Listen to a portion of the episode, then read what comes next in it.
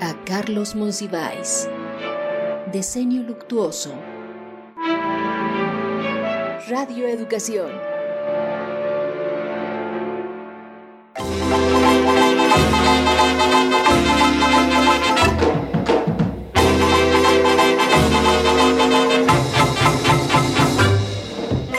La telenovela es la otra familia del espectador, la que sufre con estilo y entre muebles carísimos.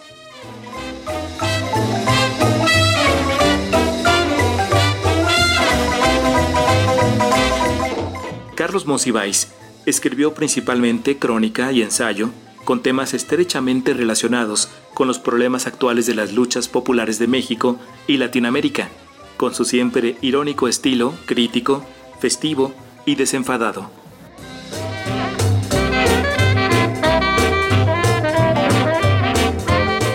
Si bien su obra es muy extensa, en este homenaje mencionaremos algunos de sus escritos más relevantes.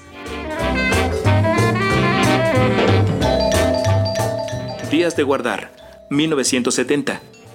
Incluye una trilogía inmejorable sobre el movimiento estudiantil del 68.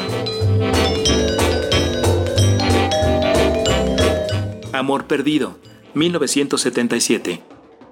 En esta obra, Monsiváis escribe cuestiones de modernización y democracia desde un ángulo metonímico, retratando de la forma más original una serie de personajes inolvidables de la primera mitad del siglo XX mexicano, como Salvador Novo, Irma Serrano y Agustín Lara, hombres y mujeres que encarnan los pasos tambaleantes de una sociedad que se encamina hacia una modernidad tardía, incierta y desigual. Escenas de pudor y liviandad. 1981. Monsiváis muestra la explosión demográfica y el crecimiento descontrolado de la capital, la cual ha convertido a la sociedad y a la cultura en versiones ambulantes de una telenovela.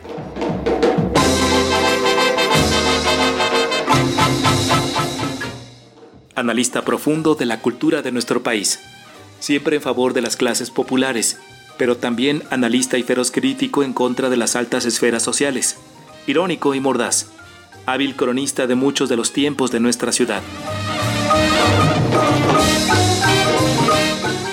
Además de ser un gran conocedor de las letras y de los contenidos de calidad, Monsiváis también formó parte de premiaciones donde fungió como parte del jurado, como en la premiación de novela México, Fernando del Paso. No sé hasta qué punto sea posible decir que los premios literarios contribuyen a enriquecer o a modificar el panorama literario. En México en este momento hay una variedad casi suntuosa de premios literarios y el gobierno de la República ha establecido todo un sistema de premiaciones que sin embargo no parecen en este momento todavía redundar en ningún estímulo real para el desarrollo de una cultura o una literatura mexicana. Y esto es por otra parte más que entendible porque los premios siempre han sido o confirmaciones post-mortem o la oportunidad de que los mediocres se hagan de un breve, efímero y casi siempre inadvertido momento de notoriedad o todo lo que uno ya sabe que suele suceder en los concursos y en toda esta suerte de azares diversificados y políticos que se llaman premios. En cuanto al premio de novela México, es un premio eh, que lleva a un tiempo de existencia bastante opíparo desde el punto de vista económico porque eh, estaba fijado en 10 mil dólares que de pronto se vuelven ya no los 125 mil pesos sino algo bastante más atractivo y tiene la ventaja la edición inmediata lo ha ganado en Juan Marcé y lo ha ganado Jorge Berwengoitia que son dos escritores reconocidos y esta vez le tocó el premio a una excelente novela de Fernando del Paso, Palinuro de México. Del Paso había publicado anteriormente José Trigo, que es una novela muy irregular, pero con momentos extraordinarios. Creo que lo mismo se puede decir de Palinuro de México, que no es, no mantiene una calidad sostenida, además es muy densa, más de mil páginas, pero que sin embargo eh, en los momentos de intensidad hay un gran escritor. Y de hecho yo hablo desde mi mi experiencia de jurado, no intento compartirla. De hecho, es la, el único libro donde realmente se veía un escritor en funciones. Lo demás eran ejercicios, algunos correctos, algunos eh, mínimamente interesantes, en general todo muy desastroso.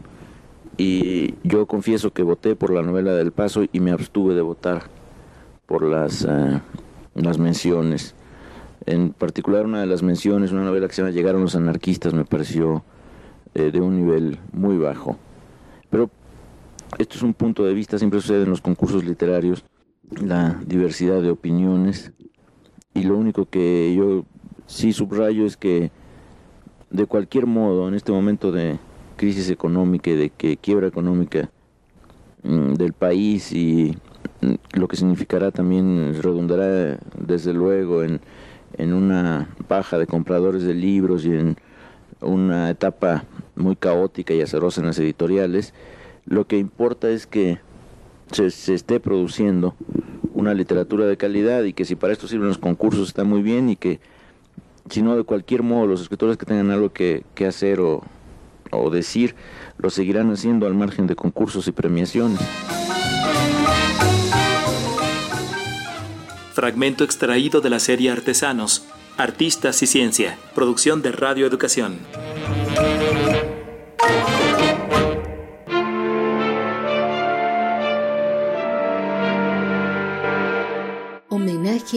Carlos Monsiváis.